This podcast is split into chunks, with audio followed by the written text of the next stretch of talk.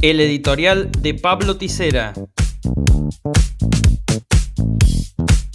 Este podcast es presentado por el Instituto Movilizador de Fondos Cooperativos.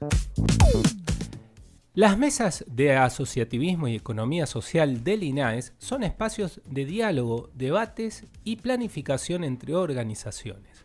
Carlos Clery, coordinador nacional a cargo de la vinculación de las mesas con la presidencia del INAES, y siguiendo la línea del expresidente de INAES, Mario Cafiero, ya fallecido y quien fuera propulsor del proyecto de las mesas, siempre trae el concepto de comunidad organizada para explicar su rol en las comunidades. Durante los últimos meses se han constituido alrededor de 150 núcleos de trabajo distribuidos en 19 provincias, incluidos Cava con la participación de delegados y delegadas de más de 3.000 entidades que incluyen a cooperativas, mutuales, federaciones, sindicatos, clubes, ligas, asociaciones civiles y profesionales, organizaciones sociales, fuerzas vivas, gremiales, empresarias, pymes o de productores de la economía regional, centros científicos y académicos. En la provincia de Córdoba se han creado hasta el momento 11 núcleos de trabajo, entre ellos el de Córdoba Capital.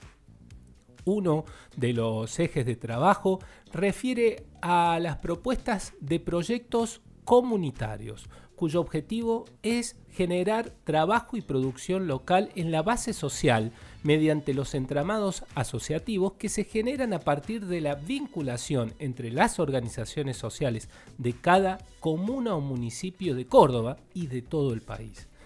Dichos proyectos comunitarios, sociales y productivos giran en torno a cuatro temáticas. La soberanía alimentaria, la sostenibilidad ambiental, la economía del cuidado y la innovación tecnológica.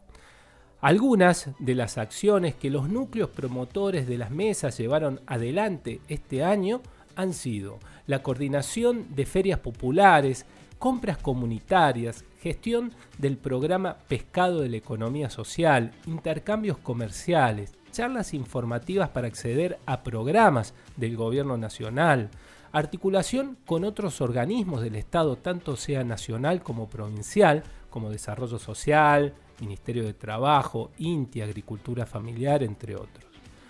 Desde nuestra federación y como protagonistas en la constitución de dichas mesas, saludamos este tipo de construcciones que van en sintonía en un sentido amplio del sexto y séptimo principio cooperativo, cooperación entre cooperativas e interés por la comunidad en el sentido de la cooperación entre entidades de la economía social, solidaria y popular, cuyas acciones están destinadas al bien común y al buen vivir de la sociedad. En tiempos de pandemia y ante la crisis que ella genera, seguimos diciendo que sin solidaridad no hay futuro.